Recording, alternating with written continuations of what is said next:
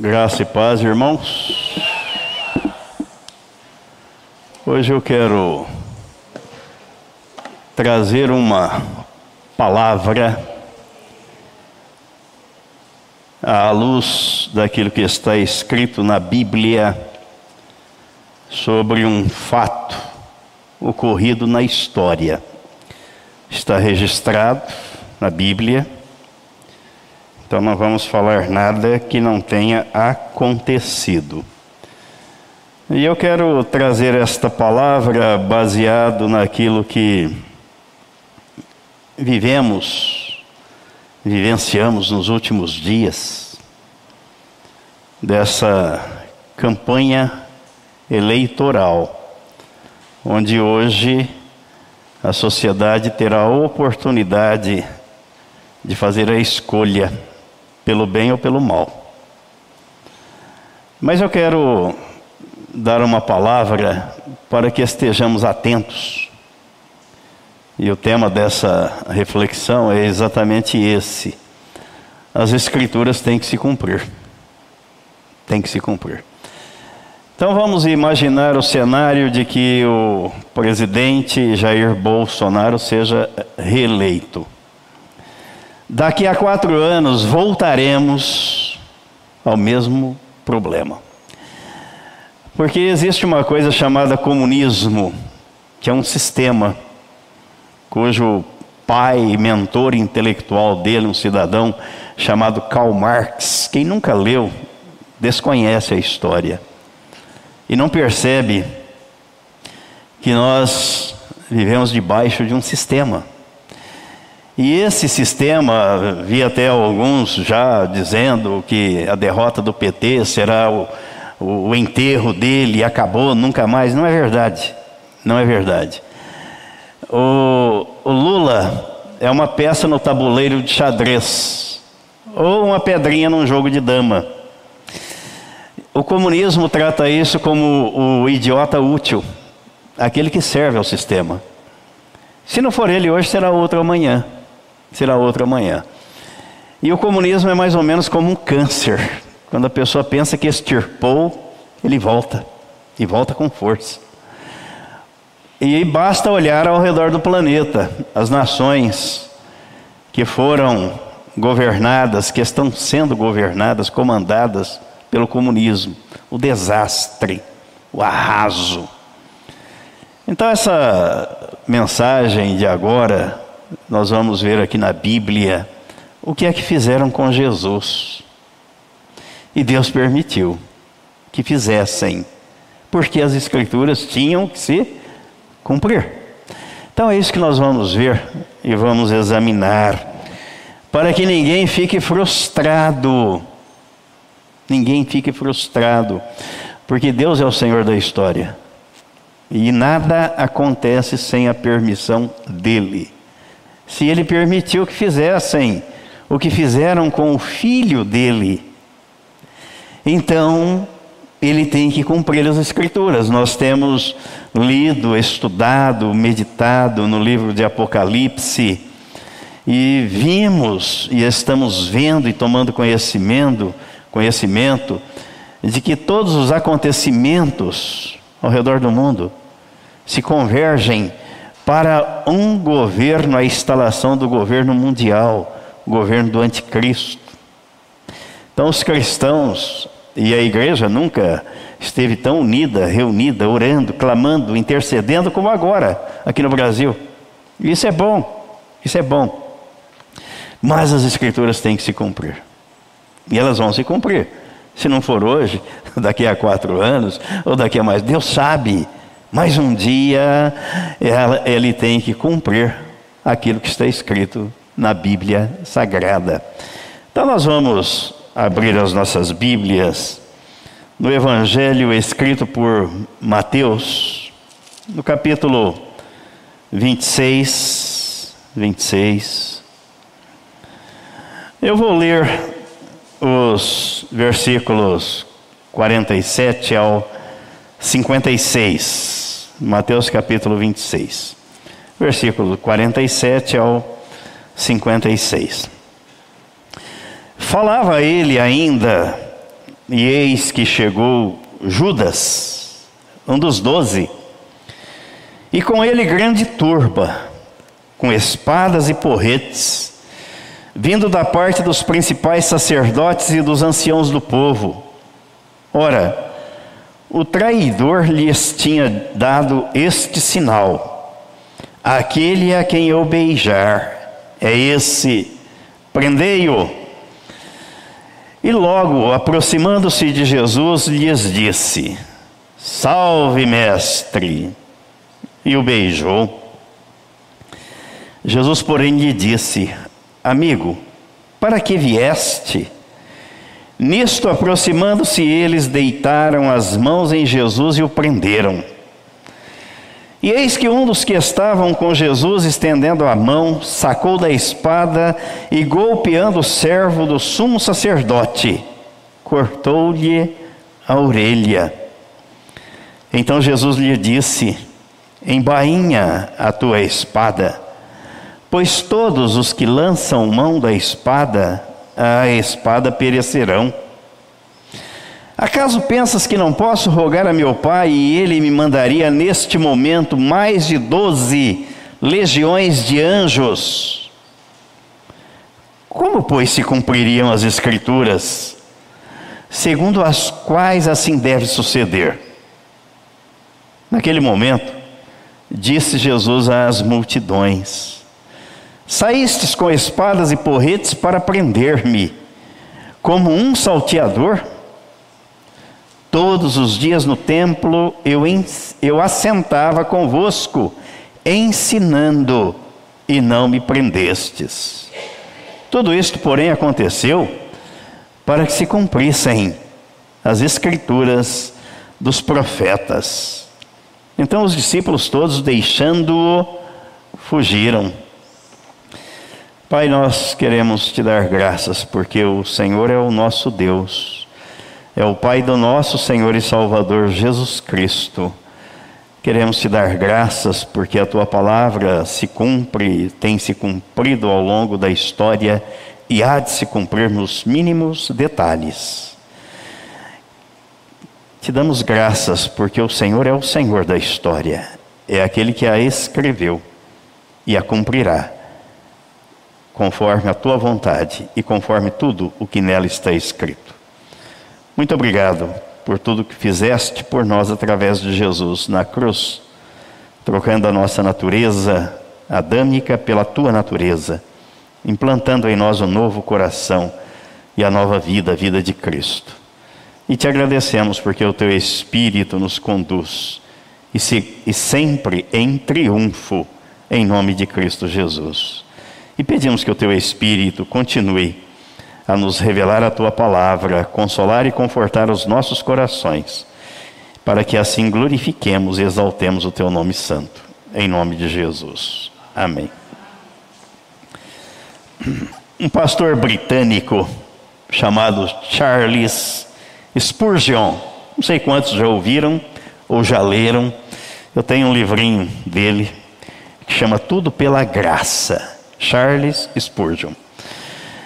No século XIX, ele fez a seguinte afirmação: Somente os tolos acreditam que política e religião não se discute. Somente os tolos pensam assim. E por isso os ladrões continuam no poder e os falsos profetas nos púlpitos das igrejas. Precisamos de gente cristã com coragem, que não vendam sua alma ao maligno, assim como fez Judas Iscariotes. Que combatam com veemência tudo aquilo que contraria a ética do Evangelho, os princípios bíblicos cristãos os valores da família. É preciso ter coragem para assumir a posição. E o que a gente mais vê ao contrário é gente covarde, medrosa e que não tem coragem de assumir. Nós lemos um texto onde ocorreu uma prisão arbitrária, sem que houvesse um flagrante, sem que houvesse infração à lei ou à ordem pública. Apesar da injustiça e da arbitrariedade, Jesus afirmou que as Escrituras precisavam ser cumpridas. Nós vimos aí no versículo 54 do texto que lemos, entretanto, como então se cumpririam as Escrituras que afirmam que tudo deve acontecer desta maneira? E no versículo 56, todavia, esses fatos todos ocorreram em cumprimento às escrituras dos profetas. E até a fuga dos discípulos que abandonaram Jesus estava prevista nas profecias. Tinha que se cumprir. Aí eu me lembrei do que o apóstolo Paulo escreveu na segunda carta aos Tessalonicenses, aos Tessalonicenses, no capítulo 2, no capítulo 2, os versículos 7 e 8, ele disse assim: Na realidade, o mistério da iniquidade já está em ação restando tão somente que seja afastado aquele que agora o detém, que é o Espírito Santo. Então será plenamente revelado o perverso, a quem o Senhor Jesus matará com o sopro de sua boca e o destruirá pela gloriosa manifestação da sua vinda. Isso tem que se cumprir. E o cenário mundial está sendo preparado para que esse evento ocorra, para que esse governo mundial seja implantado, para que o homem da iniquidade seja revelado. As Escrituras têm que se cumprir. Apocalipse capítulo 13, Apocalipse capítulo 13, no versículo 16, 16,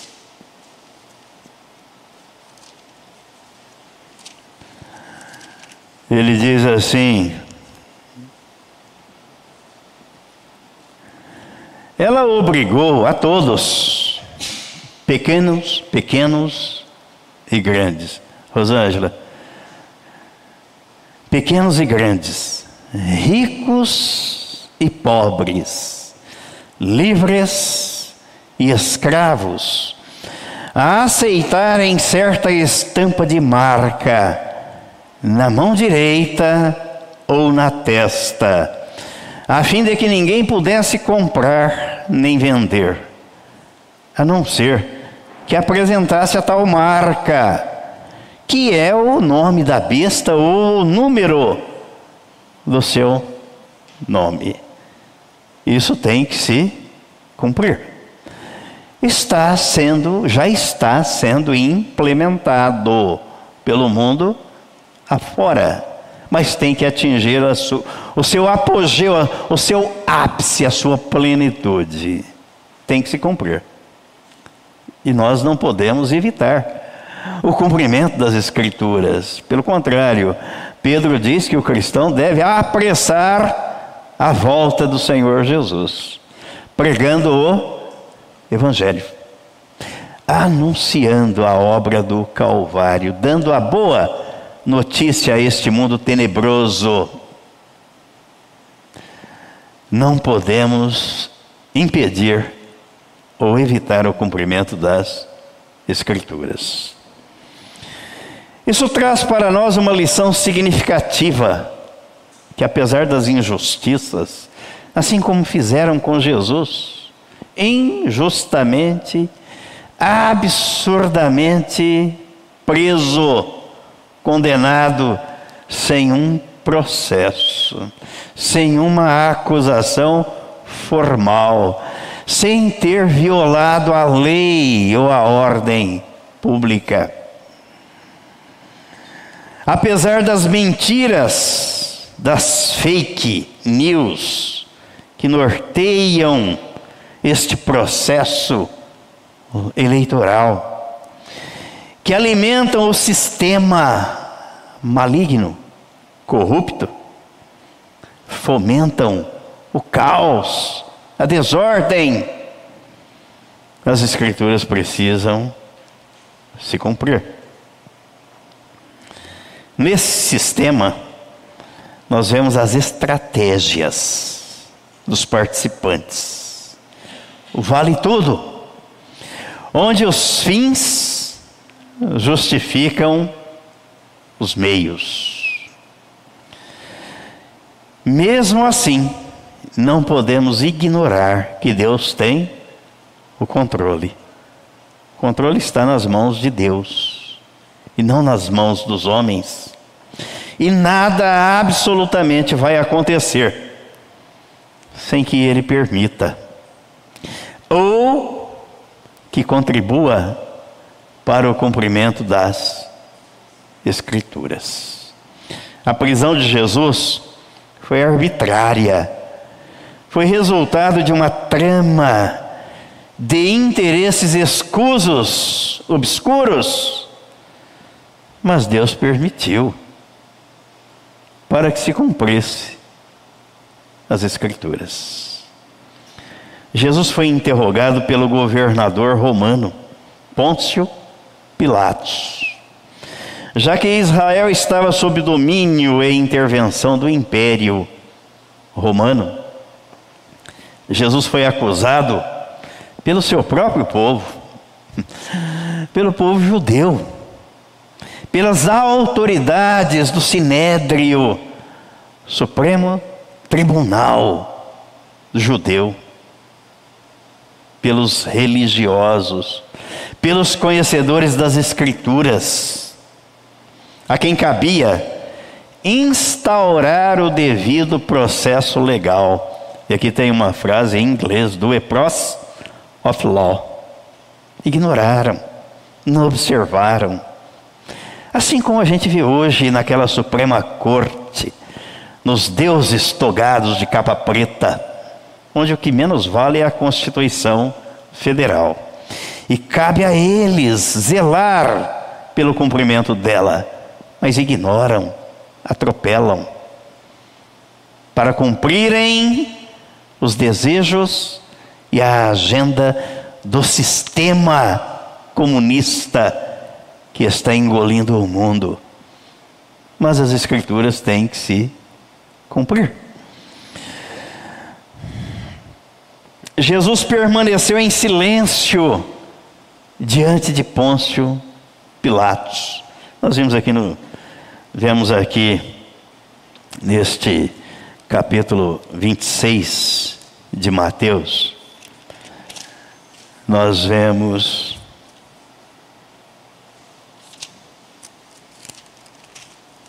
nos versículos 12. Não, não é isso não. Não é isso não.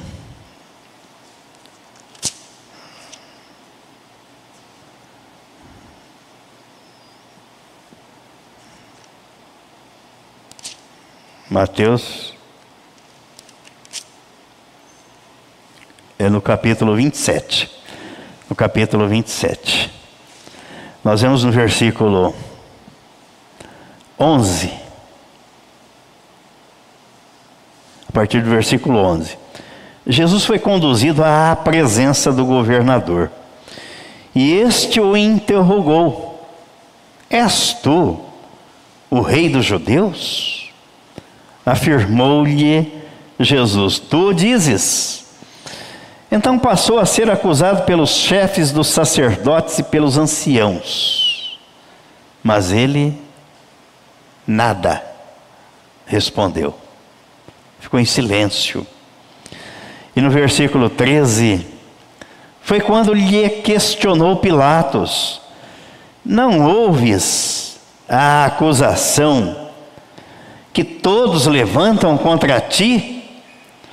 Jesus, entretanto, mantinha-se em absoluto silêncio, e por isso ficou o governador fortemente impressionado com o silêncio de Jesus. Qualquer resposta que Jesus desse não importaria, não seria levada em conta, porque o processo do julgamento já estava direcionado contra ele, para que ele fosse condenado. A sentença pronta antes do processo já estava preparada a sentença, a tendenciosidade da condenação. Mesmo assim, nada disso fugiu da presciência de Deus. Deus permitiu. Tudo se realizou, realizou exatamente conforme a previsão bíblica, de modo que o ser humano é o agente que cumpre o roteiro traçado por Deus. A história da humanidade não foi escrita pelo homem, foi escrita por Deus. Aí no capítulo 13 de João, capítulo 13, no versículo 18, versículo 18, Jesus já vinha preparando os seus discípulos, os seus seguidores. João capítulo 13, versículo 18. Eu não estou falando a respeito de todos vós, pois conheço aqueles que escolhi. Mas é necessário que isso ocorra para que se cumpra a Escritura. Aquele que partilhava do meu pão levantou-se contra mim, falando a respeito de Judas Iscariotes, antes que ele o traísse. E depois no capítulo 15, aí do mesmo evangelho, João, capítulo 15, no versículo 25. Mas isso aconteceu para se cumprir o que está escrito na lei deles. Odiar Odiaram-me sem razão, sem motivo. Fatores marcantes naquele interrogatório, naquele dia, e que se repetem ao longo da história. Primeiro, voltando, voltando ao texto de Mateus, agora no capítulo 20 e 7, 27. Nós vamos ler a partir do versículo 11. Já fizemos a leitura do 11 ao 14. Vamos ler a partir do versículo 15 até o versículo 25. Mateus capítulo 27. Contudo, por ocasião da festa, era costume do governador dar liberdade a um prisioneiro escolhido pelo povo então, qualquer, é, qualquer coincidência aí, como é que é? Qualquer, qualquer semelhança não é mera coincidência aqui, não é qualquer semelhança. Tiraram um bandido da cadeia. Tiraram para ele concorrer às eleições. Aqui o governador deu a liberdade a um prisioneiro escolhido pelo povo. Era costume. Detinham, o versículo 16: detinham eles naqueles dias um criminoso muito conhecido de todos, chamado Barrabás. Então Pilatos dirigiu-se à multidão que ali se havia reunido e lhes propôs: A quem desejais que eu vos solte? A Barrabás ou a este Jesus, que é chamado de Messias? Isso porque tinha conhecimento de que o haviam entregado por inveja. E aconteceu que, estando Pilatos sentado no trono do tribunal, sua esposa lhe enviou a seguinte mensagem: Não faças nada contra este homem inocente, pois hoje em sonho muitas coisas sofri por causa dele. Até o sonho da mulher de, de Pilatos foi direção vinda do alto.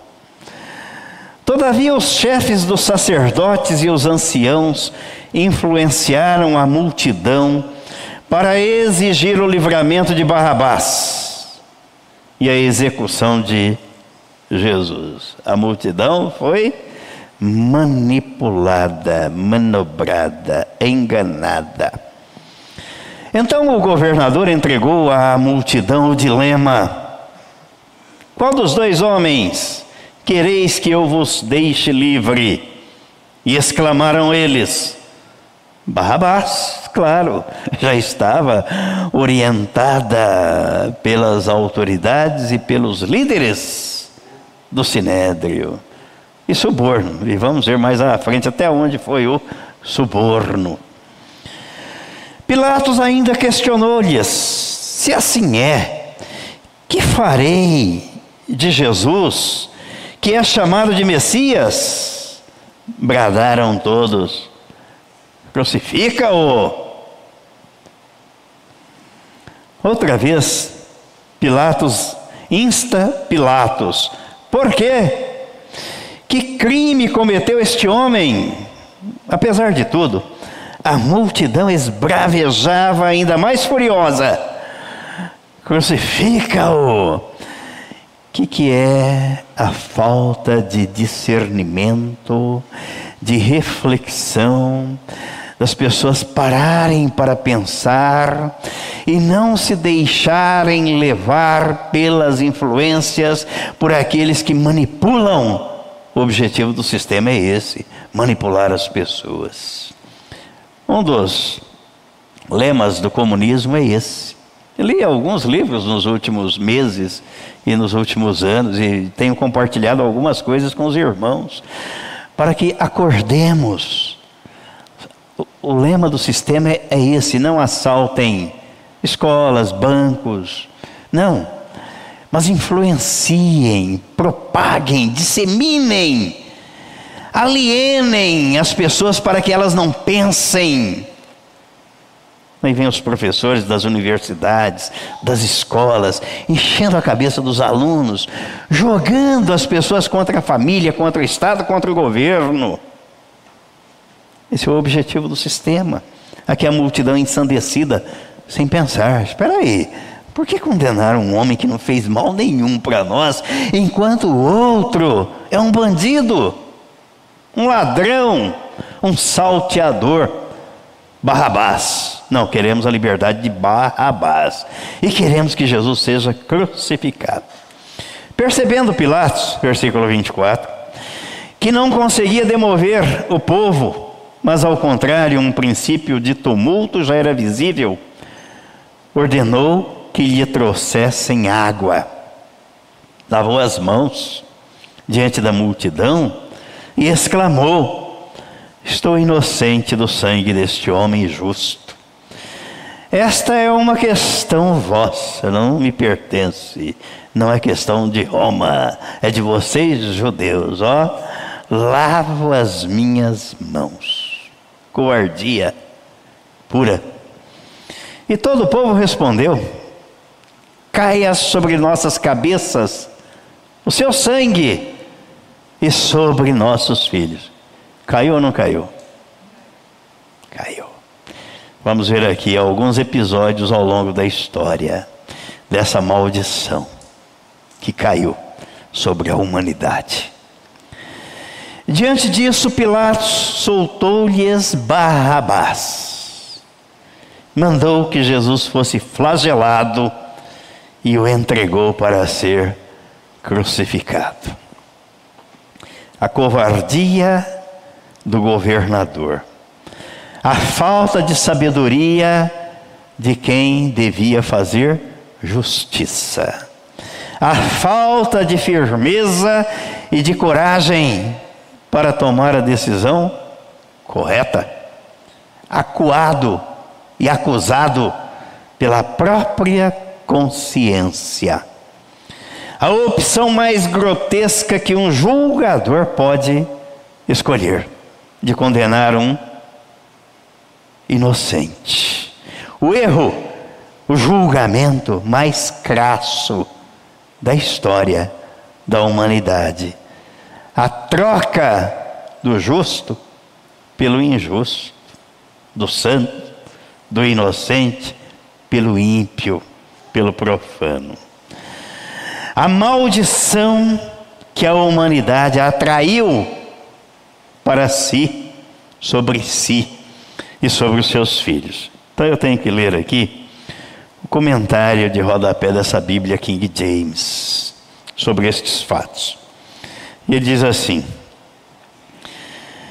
Pilatos era muito supersticioso. Pesou-lhe o sonho de sua esposa, que era pagã. Deus avisou em sonho. Fala para o teu marido não se envolver com isso. E ela era pagã, não era temente a Deus. Deus é o Senhor da história, está na mão dele. Além disso, o nome Barrabás em aramaico significa filho do Pai. E Jesus era conhecido como o filho do Pai, o filho do homem. Em relação a Deus, Pilatos percebeu a divindade de Jesus, esse homem inocente. Mas o povo, atiçado pelos sacerdotes, os religiosos, pelos anciãos, sedento pela volta do bandido, zelote, às suas atividades subversivas contra Roma, rejeita o Filho de Deus e aclama o Filho do Homem pecador. A humanidade, narcisista e hedonista, tende a ignorar o verdadeiro Deus e seus profetas e se entrega nas mãos de sua própria imagem e caráter de um semelhante induzido pelo diabo. Pilatos, de sua cátedra, o trono, da cadeira de juiz, evoca uma tradição judaica de obediência à lei de Moisés, numa tentativa de esquivar-se da responsabilidade, de condenar um injusto, um justo à pena de morte, e ainda mais, sendo filho de Deus. Entretanto, uma pequena multidão, ensandecida, tomou para si e para seus descendentes o ônus daquele julgamento injusto. Alguns líderes justos se manifestaram contra, mas não foram ouvidos. Cerca de 40 anos mais tarde, vamos ver o que é que aconteceu com o sangue dele. Vamos ver. Cerca de 40 anos mais tarde, mesmo antes do cerco a Jerusalém, o sangue dos judeus jorrava por todo o país. Foram massacrados. Ao final dos anos 66, foram trucidados mais de 20 mil judeus em Cesareia, por seus próprios concidadãos gentios.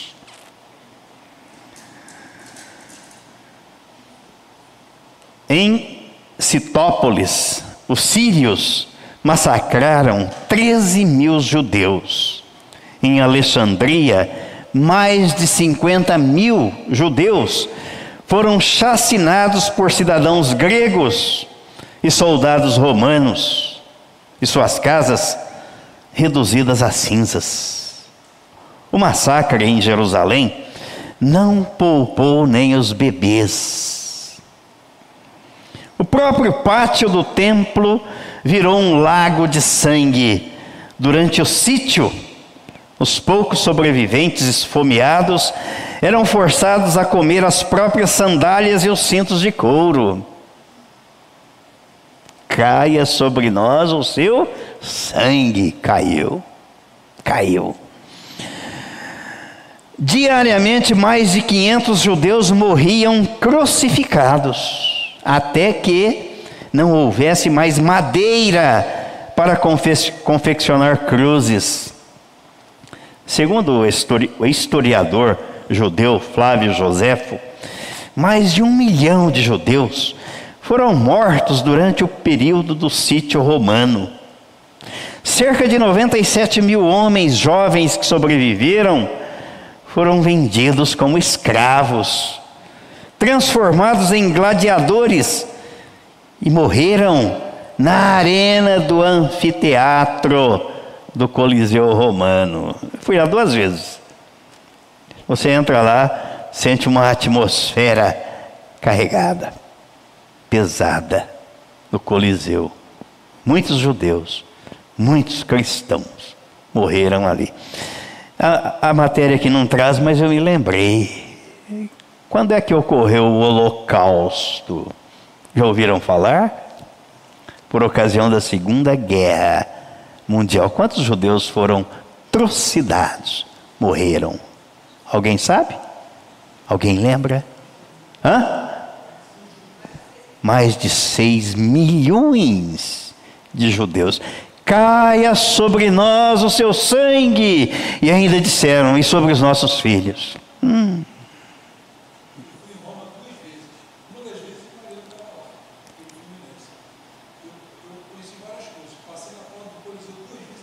É.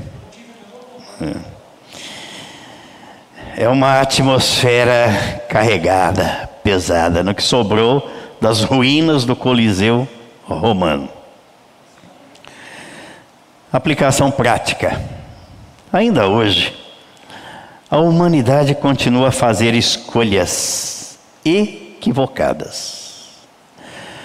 Há muitos Pôncio Pilatos espalhados pela corte de justiça deste país. As urnas são o pretório onde os votos são depositados e a decisão é tomada. Muitas das vezes com resultado manipulado. Eu ouvi uma matéria ontem pela internet. 40% das urnas eletrônicas não tem nenhuma fiscalização. Nenhuma. Ouvi um professor de matemática fazer uma estatística que eu achei interessantíssima. Vocês sabem qual é o tempo médio para um eleitor votar? Tempo médio. Porque uns gastam dois minutos, outros gastam quatro, três minutos. Um eleitor votar. Significa que a cada meia hora, a cada meia hora nós temos 30 eleitores que votaram. A cada hora, 60 minutos, nós temos 60 eleitores que votaram. O tempo de votação é de nove horas. Nove horas, o tempo de votação. Quer dizer que nós temos é, a cada meia hora 30, a cada hora 60, 9 vezes 6. Oi? Ah, não, não desculpem, eu tô, a cada 30 minutos 10, a cada hora 20. 20. 20 vezes 9? 180. Observem nos relatórios, nos boletins, e vocês vão ver lá. E sai publicado. 400 e tantos votos na urna tal. 600 e tantos votos na urna. Como? Como? Se o tempo médio é de 3 minutos e a cada hora nós temos 20 pessoas que votaram, 20 votos, vezes 9, 180 votos. Como é que pode dar 400 votos? 500 votos numa urna? Vamos prosseguir aqui. As urnas são o pretório onde os votos são depositados e a decisão é tomada. E muitas das vezes manipuladas, direcionadas. Ao exercer o direito de voto, estamos fazendo julgamento do candidato. Dos seus atos, da sua conduta, do seu governo, das suas decisões, da sua administração e das suas intenções para com a população. Você é o juiz que está julgando lá. Esse merece continuar. Não, não merece, eu vou votar naquele outro. Esperamos e clamamos pela misericórdia para que façamos a opção correta, o julgamento certo, e não troquemos Jesus por Barrabás, o homem íntegro que respeita princípios, por um criminoso, ateu, que blasfema de Deus. No dia do voto, somos os juízes. Façamos o julgamento justo, analisemos os fatos e não as fakes. Analisemos os números, o balanço de um e de outro. Pensemos no país, na família, nos princípios bíblicos que norteiam e devem nortear condutas. Pensemos na sordidez dos religiosos que insuflaram a multidão para pedir a soltura de um bandido, enquanto aquele que nenhum mal havia feito à nação padeceu sob o poder de Pôncio Pilatos. Na hora do voto, pense no sistema que está por trás de tudo isso, que quer acabar, destruir, desconstruir e alienar você para que você não pense, mas que seja induzido a fazer e contribuir com a realização e o projeto de poder nefasto que quer dominar o mundo. Não seja ingênuo, não caia na artimanha de Satanás. Ele é o pai da mentira, ele é o mentor da esquerda.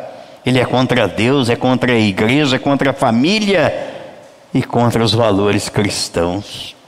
Caminhamos para o desfecho da história da humanidade, onde o anticristo está às portas, aguardando que todo este cenário lhe seja favorável.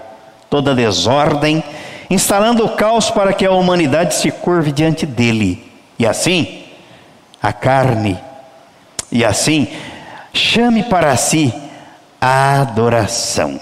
A nossa luta não é contra a carne e o sangue, é contra os principados e as potestades. Estamos vivenciando esta realidade bíblica, onde um candidato é o candidato do sistema, o outro está sendo usado por Deus, mas Deus permite a decisão, a escolha que fazemos, assim como permitiu que o povo escolhesse Saul para ser o, o, o rei de Israel. E depois o povo chorou, mas Deus já havia alertado: eles vão chorar, eles vão clamar, mas eu não os ouvirei. Essa corja demoníaca é tão suja e joga tão baixo que nem mesmo depois da morte há respeito para com aquele que morreu. Vamos ver lá, aí Mateus capítulo 27. Vamos ver agora o versículo 62 ao 66. Vejam, vejam até onde chega a vileza, a baixeza. Mateus 26, 27, versículo 62. No dia seguinte, isto é, no sábado, Reuniram-se os principais sacerdotes e os fariseus e foram até Pilatos e argumentaram: Senhor, recordamos-nos de que aquele enganador, quer dizer, Jesus era enganador, o homem que veio pregar a verdade, a justiça, o reino de Deus, foi taxado de enganador. Recordamos-nos de que aquele enganador, enquanto vivia, prometeu: Passados três dias ressuscitarei. Manda, portanto, que o sepulcro dele seja guardado até o terceiro dia, para que não venham seus discípulos e, raptando o corpo, proclamem ao povo que ele ressuscitou dentre os mortos. E esta derradeira fraude cause mais dano do que a primeira, ao que ordenou Pilatos: levai convosco um destacamento e guardai o sepulcro como melhor vos parecer. Seguindo eles, organizaram um sistema de segurança ao redor do sepulcro. E além de manterem um destacamento em plena vigilância, lacraram, lacraram a pedra. A guarda ali montada, armada, protegendo o túmulo. E a visão dos manipuladores, dos líderes, dos sacerdotes, taxaram Jesus de enganador, de mentiroso. Tem mais. Mentira e corrupção é a marca que caracteriza a esquerda. Vamos ver agora aqui é, o versículo, o capítulo 28, versículos 11 ao 15. Capítulo 28 de Mateus, 11 ao 15. E sucedeu que, enquanto as mulheres estavam a caminho, alguns dos guardas foram à cidade e contaram aos chefes dos sacerdotes tudo o que havia ocorrido. Então os chefes dos sacerdotes reuniram-se em conselho com os anciãos e tramaram outro plano. Deram aos soldados vultosa quantia em dinheiro e lhes recomendaram que declarassem a todos: os discípulos dele vieram durante a noite e raptaram o corpo enquanto cochilávamos. Se isso chegar ao conhecimento do governador, nós o persuadiremos a vosso favor e vos livraremos de qualquer reprimenda. Os soldados receberam o dinheiro e fizeram como haviam sido orientados. E por isso, essa versão dos acontecimentos se conta entre os judeus até o dia de hoje.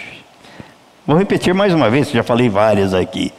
Estive lá no túmulo do jardim em Jerusalém, abaixo do Gólgota. Gólgota está lá em cima, o Monte da Caveira. Embaixo o túmulo. Uma pedra. He's not here. Ele não está aqui. Virei para o guia judeu, que fala português. Pedro, Pedro, realmente ele não está, né? Ele ressuscitou.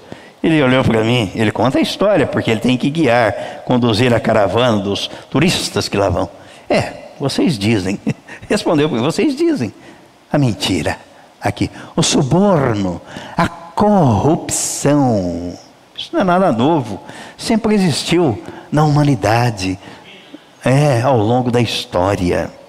Conclusão: não esmoreça, não desfaleça, não desanime, mesmo diante do quadro mais desalentador. Sabe por quê?